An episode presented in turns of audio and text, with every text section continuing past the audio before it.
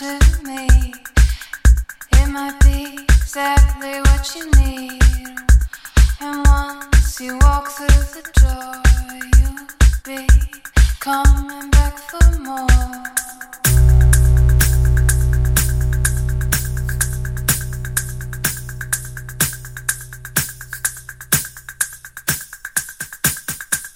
I'm gonna